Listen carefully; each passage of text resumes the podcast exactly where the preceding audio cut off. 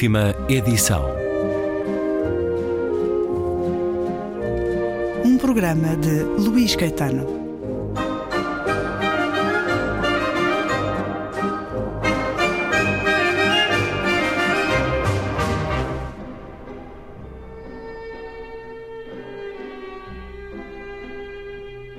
Em breve partirei. E irei a muitos lugares para conhecer todos os destinos e acidentes. E quando voltar, escreverei a minha lei secreta naquelas tábuas de marfim, tal como os poetas e romancistas escreveram os princípios da sua arte nos seus prefácios. E quando eu ficar a saber qual o princípio da vida, que só pode ser descoberto por meio da imaginação e do instinto que devo transmitir, hei de reunir os meus discípulos para que descubram a sua própria lei no estudo da minha, tal como os poetas e pintores descobrem a sua forma de expressão ao estudar algum mestre. Ainda não tenho a certeza de nada, a não ser isto. Devo tornar-me totalmente vivo, ou seja, totalmente apaixonado, pois a beleza não é mais do que outro nome para a paixão perfeita. Criarei um mundo no qual toda a vida dos homens estará articulada e simplificada, como se 70 anos fossem apenas um momento, ou como um salto de um peixe ou o desabrochar de uma flor. Ele não parava de um lado para o outro e eu escutava o fervor das suas palavras e observava os seus gestos entusiasmados com alguma preocupação. Estava habituado a ouvir as especulações mais peculiares, as quais sempre me haviam parecidas tão inofensivas como o gato persa que se me cerra aos seus olhos meditativos e estica as suas longas garras diante da minha lareira. Mas agora eu queria defender a ortodoxia, até a mais anódina. Todavia, não me ocorreu nada melhor do que dizer não é necessário julgar todos segundo a lei, uma vez que também temos o mandamento cristão do amor. Ele virou-se e disse, fixando-me com olhos ardentes: Jonathan Swift concedeu aos cavalheiros desta cidade uma alma, ao odiar o seu próximo como a si mesmo. Seja como for, não pode negar que pregar uma doutrina tão perigosa é aceitar uma terrível responsabilidade. Leonardo da Vinci, retorquiu ele, disse esta nobre frase: a esperança e o desejo de regressar ao nosso estado anterior são como a atração da traça pela luz. E o homem, que com perpétua ânsia espera cada novo mês e cada novo dia, convencido de que aquilo pelo qual anseia sempre chega tarde demais, esse homem não percebe que aquilo pelo qual anseia é a sua própria destruição. E é um certo de as Tábuas da Lei, seguido pela Adoração dos Magos, que estão no livro As Tábuas da Lei, ficção completa de W.B. Yeats, William Butler Yeats, o poeta, dramaturgo, ensaísta e ficcionista. Temos agora num livro a ficção completa de W.B. Yeats com a edição e primatur e a tradução original do inglês da Irlanda por Francisco Silva Pereira, W.B. Yeats, Nobel da Literatura em 1923, com diferentes ficções aqui reunidas que nos levam para momentos muito particulares da sua vida, personagens criadas com muitas ligações. Hugo Xavier, o editor da e Primatur, bem-vindo uma vez mais à Antena 2, William Butler Yeats, que viveu entre 1865 e 1939, mas temos a sua voz gravada na leitura de alguns poemas. As Tábuas da Lei são de 1897. Este certo que eu li, complexo, porque a escrita de Yeats é complexa, a dar-nos um livro, o livro mais precioso do mundo, que pode levar do céu ao inferno, sobre o qual muito se pode erguer, e obviamente que falando das tábuas da lei, as referências e a simbologia são muitas. Aliás, toda a ficção de W.B. Yeats, como aliás toda a poesia, é plena de simbolismo, de misticismo. Não é um olhar antropológico, mas há muito do folclore da sua Irlanda nestes livros. Hugo Xavier Tínhamos alguns livros, não muitos, apesar de tudo, da poesia de Yeats. Uh, traduzida no nosso país e ao longo do tempo, claro. E agora temos a ficção completa, é um acontecimento na edição portuguesa. Que marcas comuns se encontram nestes textos que foram surgindo ao longo da vida de Yeats? Que identidade nos dá este livro sobre o Nobel de 1923? A escrita do Yeats para a prosa é absolutamente um paralelo de tudo aquilo que ele produziu. Se pegarmos na, na parte do teatro, se pegarmos na poesia, a evolução, os temas, os tratamentos dos temas e o regresso e reescrita de, de vários textos é, é, em paralelo para todos os estilos hum, em que o Yeats tocou. Portanto, não há nada de novo. Ele passa de uma, no caso de, do, dos primeiros textos de prosa, passa de uma tentativa de narração mais tradicional para rapidamente integrar o, tudo o que é eh, mitológico, eh, místico, e há, há sempre este facto tal paralelo com a parte religiosa, há uma tentativa de criar esse espírito de uma identidade mística da Irlanda, que, que era um país que estava a lutar pela independência e, e, e duramente, uh, e isso foi, foi parte da luta dele. Ele fez fez de uma forma uh, mística, intelectual e literária, não se associando nunca aos movimentos radicais, mas estando próximo deles, de alguma forma, e cria esta identidade uh, através de vários personagens. No, por exemplo, os contos do, do Anrahan, o Ruivo, são um bom exemplo daquilo que é o, o, o espírito de uma Irlanda ao mesmo tempo quase, ou seja, estamos a falar de um personagem uh, que, que é um, é um mestre-escola de cabelo flamejante, é uma figura quase que emblemática de uma certa, um, um certo físico irlandês. E um, e um beberrão ao um mesmo tempo. Também. Eh, e portanto temos essa, essas, nessa personagem juntam-se as duas coisas. Ou seja, temos uma pessoa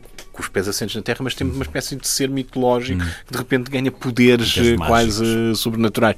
E, e, e, isto é um bocadinho a escrita do, do, que resume o que é o, o Yates. Ou seja, ele de facto tenta trazer para, para aquilo que é uma realidade do dia a dia da Irlanda e que sabemos que era uma realidade dura, pobre e difícil, tenta trazer aquela uma espécie de, de, de outro paralelo, outro nível paralelo muito acima e, e, com, outro, com outra profundidade e com outra espiritualidade. Mas nesta ficção Yates é mais um contador de histórias? Passa um bocadinho por tudo. Temos textos uh, um bocadinho mais adiante no, no, na parte da rosa, da rosa alquímica. Uh, temos aí textos, poderíamos encontrá-los no meio de uma Bíblia ou de um Corão. Então, são textos místicos, perfeitamente místicos, ou quase não há uma narrativa integrada. Assim como temos histórias. Uh, portanto, ele passa muito por isso. Uma e... renda. Temos Sim. John Sherman e Doia, A Rosa Secreta, Rosa Alquímica, As Tábuas da Lei e a Adoração dos Magos, a história de Han Ran, o ruivo e o pássaro multicolor. Este pássaro multicolor, isto é quase um, um romance? Poderá ser? Ou... Isso, isso é, o, é, é o, o, pesadelo do Yeats, que ele próprio confessou numa entrevista, ou então, texto que, que era o livro que ele eh, sempre quis escrever e que nunca conseguiu escrever. Uh, há quatro versões que são conhecidas. Ele reescrevia muito, não é? Ele reescrevia completamente. Toda, toda esta ficção na sim. vossa indicação uh, do livro tem as versões, a versão, sim, sim, versão de um certo ano, porque existem outras. Sim, e, e, é muito difícil fazer a seleção do, do porquê, uh, qual escolher, porque, porque basicamente uh, ele reescrevia não no sentido de, de alterar a base, mas reescrevia para acrescentar aquilo que era a última, o último tema que ele tinha querido acrescentar ao seu texto, se fosse a, parte mais de um nacionalismo mitológico, que era uma parte mais uh, do hermetismo ligado à, à Golden Dawn, portanto, todas estas coisas ele foi acrescentando em fases da sua vida e ele voltava aos textos originais para acrescentar essas dimensões. Por isso é que também, na maior parte dos casos, nós optamos por ficar com as primeiras versões. Há dois ou três casos específicos em que nós indicamos em que usamos outras versões, mas eh, de facto, se entramos naquele campo muito difícil que é definir o que é, que é a intenção do autor, acho que em vez de acrescentar uma coisa, é, é manter junto da base que foi a primeira ideia, porque ele não altera essa primeira ideia. Portanto, uma obra que não está aqui, Celtic Twilight, foi opção editorial não a incluir é, nesta É muito ficção? simples. Ele próprio nomeava o Celtic Twilight como Tales ou coisa que o valha. Há uma definição que ele próprio hum. dá, mas não são são, são É um- textos sobre mitologia. Pronto, eh, não há São nem sequer sobre ensaios. mitologia. Portanto, nem sequer é mitologia um. céltica. Exatamente. Eh, Mas lá está, isto é- são aqueles problemas de, de- de lidar com um autor que é muito fluido nos géneros e na, e na categorização. É muito difícil dizer o que é que é e o que é que não é. Verdade seja dita, que a maior parte das editoras estrangeiras separa eh, as águas relativamente ao Set of Twilight. Nós também seguimos um bocadinho essa. Não há, não há uma trama narrativa, basicamente. E, portanto, a partir daí, chamar aquilo ficção é difícil. Refiro muito isso nos livros da Iprimatur. Julgo que muitos destes textos estão a conhecer a edição portuguesa pela primeira vez. Sim, não sim. sei se todos. Dois terços do Dois terços aí, do livro. O que é absolutamente extraordinário, porque não que tenhamos que endeusar e ele pôr num patamar de excelência tudo o que um grande autor ou que um Nobel da Literatura escreva, mas caramba, já agora gostávamos de conhecer Yeats, ficcionista, e aqui temos então essa oportunidade. Este Yeats sonhador, mágico, místico, simbólico, e é muito curioso encontrar às vezes evocações de, de alguns dos seus poemas mais conhecidos, esta ligação que ele tinha à ficção e que se espraiou ao longo de décadas eh, com estes personagens, alguns particulares, como Han Han, o Ruivo John Sherman. O facto na- É, já foi uma, uma, uma situação muito difícil. Temos quatro versões de um, de um romance inacabado. Do Pássaro Eh, Multicolor. todos eles muito diferentes. Hum, ou seja, todas as versões ele aborda de uma forma diferente. É uma tentativa de ficcionalizar, uma tentativa do Yeats de ficcionalizar a sua própria vida. Portanto, é um romance autobiográfico, mas em que os mesmos eventos nas quatro versões são tratados de forma totalmente diferente. Existe apenas uma versão publicada eh, que faz exatamente a, a comparação das quatro versões, mas isso seria, eu penso que excessivo e, e- e uma tarefa complicada, mas, mas que permite fazer exatamente o, aquilo que é uma espécie de análise retrospectiva da ligação muito clara da, do, de Yeats com a sua especificidade e com, a sua, com os seus temas muito específicos, mas a proximidade com o Pessoa, com o Fernando Pessoa. E, e vem, curiosamente, daquilo que o Fernando Pessoa nunca fez, que é uma, uma prosa hum, autobiográfica, por, por, por assim dizer. Tem essa, essa perspectiva muito, muito interessante. Tá, Obviamente que eles são eh, contemporâneos e, e tiveram ligações com várias coisas. Aliás, os mesmos fascínios. O Fernando Pessoa também andou, eh, como sabemos, nos misticismos e, e propriamente eh, com, a falar com Aleister Crowley, que, portanto, estamos a falar de- do- dos mesmos, eh, das mesmas aventuras e das mesmas experiências, vamos dizer assim. Eh, mas mas é- eu penso que é uma coisa muito do começo do século e com paralelos muito engraçados no sentido em que o Yeats está a batalhar por uma independência do, de um país e de uma mitologia eh, ao, ao passo que o, o Fernando Pessoa está a lidar com a perda de, uma- de um país ou de um uma império e de uma mitologia. Uh, portanto, são sentidos inversos, mas encontram-se naquele momento. Tem, tem, acho que foram coisas muito interessantes para, para se pensar, basicamente.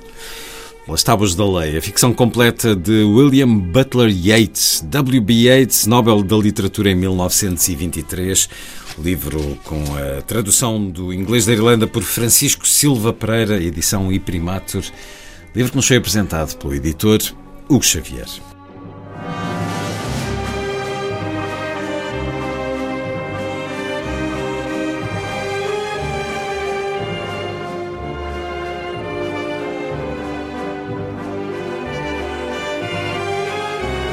Última edição.